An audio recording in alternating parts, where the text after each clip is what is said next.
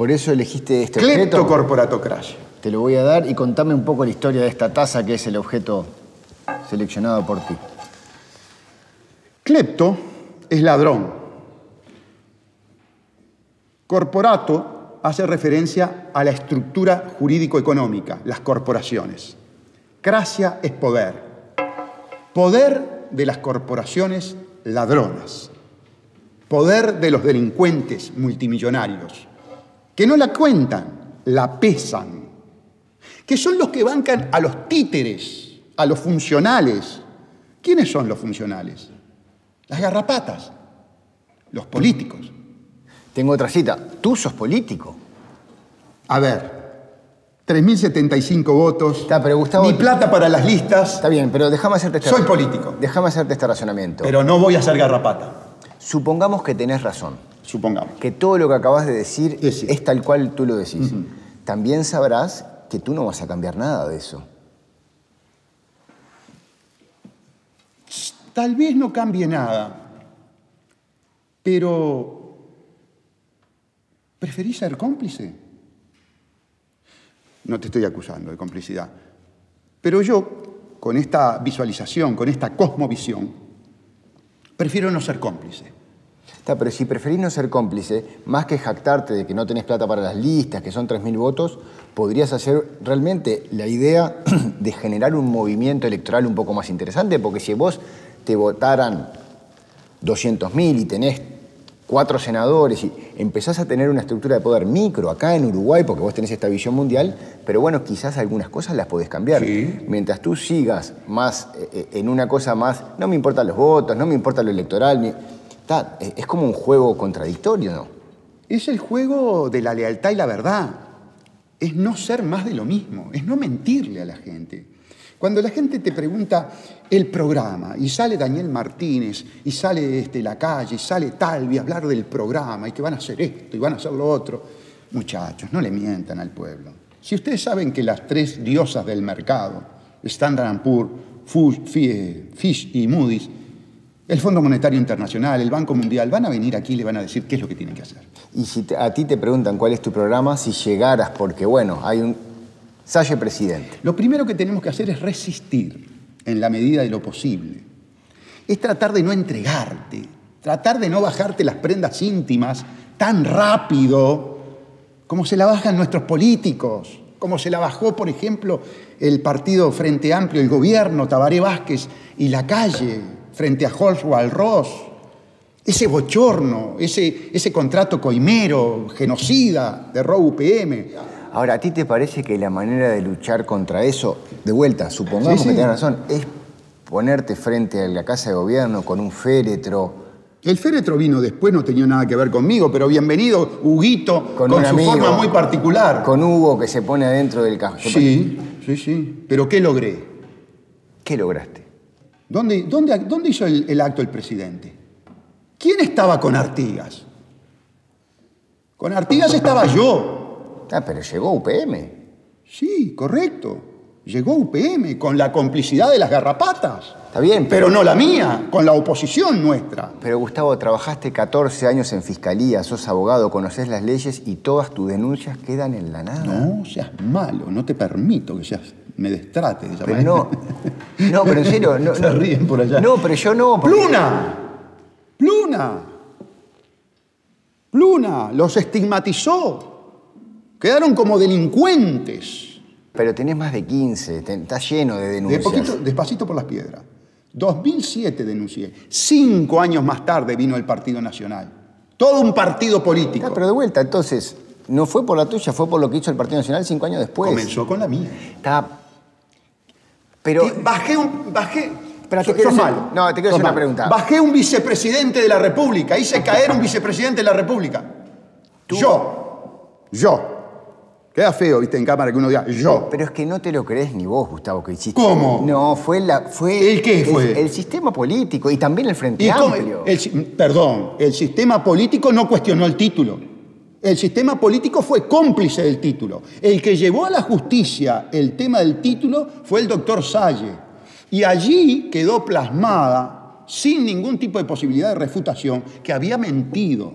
Y a partir de ese momento comienza la caída, despacito, de Sendic, a quien después quisimos mantener en la vicepresidencia de la República. ¿Cómo quisimos mantener? Quisimos mantener, por supuesto. Después yo me reuní con Sendic, con los abogados de Sendic, para mantenerlo en la vicepresidencia de la República. ¿Que no me está diciendo que lo, lo denunciás y lo quisiste mantener? Sí, y me recibió y en una mesa redonda como esta tuvimos una conversación muy afable con él ¿Pero por y aceptó la estrategia mía y comenzó a ejecutar la estrategia mía y después sobrevino la amenaza. Pará. ¿Cuál era la estrategia tuya? La estrategia nuestra era mantenerlo en la vicepresidencia de la República. ¿Para qué? Y porque era un contenedor cargado de piedras para el Frente Amplio, lo hundía el Frente Amplio. ¿Qué hizo Vázquez? Primero trató de salvarlo y nos acusó a vos y a todo el pueblo uruguayo de hacerle el bullying más fenomenal de la historia. Esas fueron las palabras de Tabaré Vázquez. Ahí trataron de arroparlo, de mantenerlo, de que no, cayera. Cuando sigue la caída de Sendic, porque era muy difícil tapar todas las macanas que le había mandado este muchacho, cambia la situación. La estrategia del Frente Amplio es decir, nosotros somos todos buenos y quedaba Sendic. Vamos a usarlo como chivo expiatorio. Ahí llamo, Nacho, quiero una reunión con Sendic. No lo pueden sacar, tiene las herramientas jurídicas para mantenerse en la vicepresidencia de la República. ¿Por qué? Para que estos no hicieran lo que hicieron. ¿Qué quisieron? Chivo expiatorio, el único corrupto es este. Gustavo, por favor, respira hondo antes de contestarme. Sí, sí, dale. ¿Vos crees eh, es el Frente Amplio con todos los errores, los partidos fundacionales con todos los errores, no A son, a- encanta no son tener un defensor del Frente Amplio enfrente. No, son no es del Frente Amplio, es del sistema. No, son asociaciones para delinquir. Tendrán corruptos como tiene el ámbito de la salud, del fútbol, de la empresa, del arte. No, no, no. No, Yo soy penalista. Yo sé cuando hay un designio criminal preordenado para cometer delitos. ¿Qué te pasa cuando te encontrás con políticos? En eventos, nada, Ningún te problema, saludan. Ningún problema. Es que yo tengo ¿Vos la crees, prueba. ¿Pero vos crees que te toman en serio? Les conviene descalificarme porque en una conversación en serio como esta que estamos teniendo, yo te mato a pruebas. Yo te mato a pruebas. Yo te hablo, por ejemplo, de Fripur y te hablo como Alberto Fernández confesó que se le dio préstamos en forma absolutamente prebendarias. Eh, tú, ¿Escuchaste lo que te dije? sí, lo escuché, pero no, no voy a entrar. Nacés siendo... Pero no querés entrar en cosas que le dan seriedad a mi discurso. Yo estoy saliendo para un programa Sí. y No, entonces no. y estoy con una posición que vos la estás de alguna manera estigmatizando y cuando yo te quiero llevar al tema probatorio, al tema científico, penal, me salís para otro lado y yo corro el riesgo en, esta, en este encuentro de, frente a tu posición, quedar como el loco que no tiene pruebas. No, yo tengo pruebas, yo tengo declaraciones de individuos que te dicen que en Tilux Pero- se hizo con dinero del Banco República prestado ilegítimamente. Gustavo, eh, tú antes de empezar me decías que sabes que quedas como el loco. No es por las preguntas que yo te hago, es porque a veces en la manera de probar te lo dice tu familia, ¿no? Te, te pones un poco histriónico así, nada más que por eso. No, no, me- no, no, no es problema ese. El problema es el fondo del asunto, no la forma. El fondo del asunto. Pues yo te podría hablar muy pausado. Yo podría hablar así. Despacito, pausado y decirte la misma. Pero no es mi ADN. También reconoceme que en todas esas cosas que pasan, tu estrategia no es tan efectiva de tantas denuncias y tantas cosas. Hoy me llamó la radio Tacuarembó, en la cual yo había hablado del narcoestado del Uruguay. Narcoestado del Uruguay. Esto es un narcoestado. Entonces me llama este, Marcos Pereira a decirme, doctor, tenía razón. ¿Y cómo no voy a tener razón? ¿Vos te enteraste que hay puertos privados que no tienen control alguno? Voy a este tema. ¿Vos te enteraste que hubo un turco que se paseaba en una Ferrari blanca por Malvin Norte, que lavó ocho palos verdes, ocho millones de dólares, que no estuvo un minuto preso? Ocho palos verdes de lavado de activos. Y como lo digo siempre, yo tuve un policía que por cuatro chuletas, tres chuletas de aguja de segunda, cuatro meses y medio preso. Tenemos una justicia discriminadora. ¿Vos te enteraste que Mujica, el guerrillero que, que formó parte de una organización que mató a Pascasio Báez, que le encajó pentotal hasta matarlo, nos bancarizó a Prepo? ¿Vale decir, obliga a que todo tu dinero y mi dinero pase primero por los lavadores que son los bancos? Claro, ese discurso vos no lo vas a encontrar aquí con un Talvi, que es un Merrill Lynch, formado en Merrill Lynch, en las instituciones financieras. No lo vas a encontrar en un, Cuquito de la calle. que está vinculado a la forestación, que quiere el contrato RO-UPM, que tiene a Vidalín cometiendo ilegalidades para que se instale UPM. Eso se llama cleptocorporatocracia. ¿Vos crees que ninguno de ellos, nombraste a esos dos, tiene un- una intención de mejorar la vida de la gente? Por supuesto que no. Por supuesto que no. Ellos responden al gran capital internacional, ¿Y tú a quién respondes? al pueblo. Yo soy pueblo. ¿Pero te parece que respondes al Yo pueblo? soy pueblo, pero por supuesto. ¿A vos te parece? ¿Vos tenés hijos? Sí, dos. Dos. ¿Vos sabés qué país le estás dejando vos? ¿Vos sabés cómo está el Río Negro hoy? ¿Vos fuiste a Aguas Corrientes para ver cómo está? Anda un fin de semana con tus nenes al- a Aguas Corrientes y trata de que entren en el río Santa Lucía.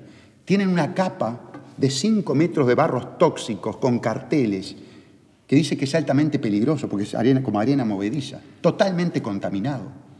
El río Negro totalmente contaminado, un reservorio de agua dulce. Tus hijos en el futuro, igual que mis nietos, por eso yo estoy jugado en la forma que estoy jugado, y ojalá tú me acompañaras en esta empresa, van a tomar agua podrida. Tal vez los tuyos y los míos no, porque tengamos recursos económicos como para pagarle un bidón de agua. Los que llegan a Presidencia de la República, tengo las fotos, no toma agua de grifo Tabaré, Tabaré Vázquez. Llegan los bidones, como llegan a todas las oficinas públicas. ¿A vos te parece que ese es el Uruguay que le vamos a dejar? ¿El Uruguay contaminado por los agrotóxicos de Rockefeller o por las pasteras de, Wal, de Walross? Contra eso estoy luchando yo. Gustavo, ¿qué pasó cuando murió tu mamá? Que hay una decisión. Muy ahí. bueno, muy buena la pregunta. Muy buena la pregunta. Murió hace poco. ¿Sabes por qué me, me causa gracia? Por supuesto que no la- el fallecimiento de mamá, sino cuando me dijiste, bueno, vamos a tener una conversación distendida sobre aspectos filosóficos. Pero está muy lindo esto. Está muy lindo. Cuando falleció mamá, primero que nada te quiero decir que yo era un, soy un individuo este, muy familiar, y, pero un amor muy especial por mi madre. Este, además quiso el destino que falleciera primero mi hermano, que fue un sacudón brutal, porque era el referente mío, el que abría las, Porque tu papá murió. Papá, papá murió, no, papá murió entre mi hermano Carlos, que murió en 2005, y papá murió en el 2013. Quedabas tú y tu mamá. Mamá envejeciendo, muere con 91 años.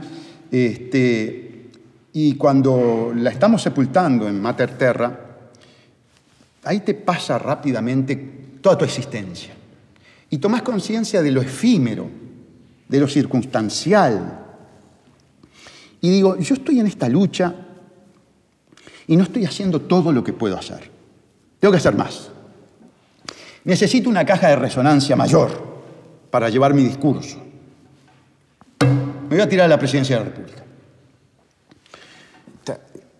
Se te ocurrió en el funeral de tu mamá. Cuando está bajando el cajón, para ser más preciso. Así, tal cual. Cuando está bajando el cajón, voy a hacer, voy a hacer pre- ¿Pero por qué uniste eso- la muerte de tu mamá con... por la conciencia de la transitoriedad, de lo efímero. Como que querías dejar un mensaje que... no- Sí, porque estoy cerca de la muerte. Yo ya la estoy viendo ahí. Pese a que hay una mayor expectativa de vida, pero bueno, ya cuando tenés 61 años, pero además te sentís del otro lado del puente, porque tenés a tu hija ya mayor, profesional. Eh, En todo caso, lo que te, te aferra más es tus nietitos, sobre todo uno eh, que vive conmigo, que es Bruno, y que tengo el deber de, de- de seguir apoyándolo, ¿verdad? ¿Cómo te gustaría morir? Y un ataque al corazón, fulminante, pum, sin sufrir. ¿Te parece que pasa algo? No quiero cáncer, no quiero cáncer, le tengo pavor al cáncer. No sé si espero a llegar a la degradación a la que llegó mi hermano y él era consciente de ese proceso este, en el que estaba irremediablemente inmerso porque hizo, hizo una consulta a Houston por su cáncer y le dijeron que era irreversible y que le quedaba poco tiempo. Entonces fue, fue, fue muy, muy lamentable. Es más, cuando yo digo es más es porque se viene algo bastante terrible. Soy partidario de la ley de, de la ley de eutanasia, del buen morir. Es más, en determinadas circunstancias pienso, mis amigos saben que pienso así, que no tendría inconveniente en solicitar eso. Cuando Alba, tu esposa, te dice que bajes un poco la pelota, que incluso le da miedo este, que recibas amenazas, hasta tu integridad física, ¿qué le contestás? Bueno, te tengo que confesar que Alba ha experimentado una transformación. Porque te voy a contar una intimidad. A los amigos les voy a contar una intimidad, que va a dejar de ser una intimidad. Cuando le decido meterme en política y ella escucha la llamada telefónica que le hago yo a Viana, Alba me espera en el living de Parque del Plata frente a la estufa y me dice, yo no quiero saber de nada que te metas en política. Vas a tener que optar. Duro. Sí, años de casado. Sí, sí, nos, conocimos en el 80. En Parque del Plata. En Parque del Plata jugando al voleibol. Este, y entonces le digo, pará, no, no, dice, esto es serio, porque esto va a afectar toda la vida de la familia de una forma increíble que yo no quiero, porque es una persona de bajo perfil, no, no, no le gusta la publicidad. Es más, los muchachos de la barra de Parque del Plata le broma, ¿no? Cuando llega primera dama, le dicen, enfurece. Ahora sigue la broma. Pero de a poquito empezó a enroscarse, ¿viste? Y empezó a controlar la prensa, las redes, eh, los WhatsApp. Y empezó, che, mira qué está pasando esto, mira que no, yo no estoy de acuerdo con esto, cuídate de este discurso, este discurso te aleja gente, sé más tolerante. Este, y hoy por hoy es una compañera en el tema político, lo fue a lo largo de la vida, en todas las circunstancias de nuestra existencia, pero en el tema político que había marcado esa, esa distancia inicial, experimentó este cambio. Y hoy es una compañera de fierro. Pero entonces, ¿qué le contestaste en Parque del Plata? no, que iba a seguir en política. Porque yo sabía que era... ¿Le pediste un, un tiempo de prueba? No, yo sabía que era más bien una cuestión intimidatoria, pero que en definitiva vamos a morir juntos. ¿Cómo se hace para mantener una relación de matrimonio tantos años? Bueno, a ver, no es novedad. Lo primero que tiene que haber está en la tapa del libro y no es que me la esté tirando de, de sentimentaloide. Amor. Vos tenés que querer a la persona, ¿verdad? Y ella te tiene que querer a vos. Y después una capacidad, una capacidad de tolerancia, ¿verdad? Una capacidad de adaptación, empezar a aceptar a la persona con, con los defectos que tiene, y vaya que ella tuvo que aceptar muchos defectos míos, pero ella también tiene los, suyos. Es una persona geniosa, eh, tuvimos momentos eh, difíciles en el matrimonio, pero creo que ese basamento, esos cimientos afectivos, emocionales, eh, amorosos, por decirlo en forma poética, fueron los que mantuvieron la estructura de la familia, ¿verdad? Y es muy importante la estructura de la familia, es muy importante la formación de los hijos en un ambiente eh, bien estructurado. ¿no? ¿Les gusta viajar mucho? Sí, mucho. Sí, sí, sí, mucho, sí. Ahora, yo me imagino, ¿no? Este, viajás, aeropuertos, aviones, tarjetas de crédito, tendrás una o dos, eh, tenés dos autos. Siempre confesé que, soy un burgués. ¿eh? Si vas por ese lado, confesé que soy un burgués. No sé si utilizaría el término No siento culpa. Pero sí es como un poco contradictorio. Bueno, primero, no existe posibilidad salvo que te aísles en, una, en alguna comunidad o en alguna isla, estar fuera del sistema. Uno te escucha y, es como que se entiende muy bien, pero que tu partido sea el verde animalista no, no, es un discurso tan ecológico. Es verdad que está la sustentabilidad de la tierra por atrás, pero estás mucho más concentrado en las denuncias de corrupción, en los ámbitos políticos, financieros, que en el, en el, en el medio ambiente. ¿Por qué decidiste estar en el Partido Verde Ambientalista y no fundar otro? El otro día eh, armé una picada en casa, estufa leña, este, quesito parrillero, salchichita, un whisky, un buen whisky, y estaba Ovenir Sartú, Eduardo Luz, Enrique Viana, Eduardo Beña y yo. Todos luchando contra UPM, ¿verdad? Y el tema era UPM. El ecologista, el ambientalista, se focaliza en el tema medio ambiente.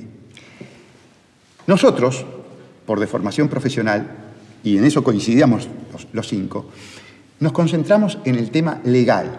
¿Por qué? Porque el tema legal es el que viabiliza la destrucción del medio ambiente. Entonces el buen ambientalista comienza por la preocupación legal, comienza por decir, estas leyes, esta constitución, si la defendemos, tiene los elementos para evitar, prohibir, eliminar esta destrucción. Y yo tengo en la Constitución de la República, lo que pasa es que el presidente de la República se pasa la Constitución por allá donde vos te imaginás y yo también, porque tenemos el artículo 47 que le impediría, entre otros artículos, llevar adelante este contrato, entre otros muchos artículos. Y paradójicamente, Quien llevó adelante la campaña para la incorporación del artículo 47 de la Constitución fue Tabaré Vázquez en campaña electoral del 2004. Vale decir, utilizó el tema del agua, utilizó el tema del medio ambiente, emitió aquel discurso de Mina de Corrales en que advertía la traslocación de las industrias contaminantes de los países industrializados a los países periféricos en una suerte de chantaje y cuando llegó al poder nos vendió, nos traicionó. ¿Te das cuenta? Gustavo, ¿qué cambiarías de la idiosincrasia de los uruguayos? Mira, yo haría hincapié fundamentalmente en, en muchos aspectos, pero Tratar de luchar contra este concepto que procede de la cleptocorporatocracia, que es el internacionalismo. Es decir, que los organismos internacionales estén por encima de la Constitución de la República. Yo volvería a un concepto de soberanía, a un concepto nacionalista, a un concepto de patria, porque la cleptocorporatocracia quiere destruir el Estado-nación. ¿Por qué crees que la gente cree menos en la política? y porque de a poquito se está dando cuenta que son, un conjunto de garrapatas. ¿Y hasta qué punto tu, actuación política ayuda? Ah, mucho. disculpame que te voy a resultar, y les voy a, señores, les voy a resultar petulante.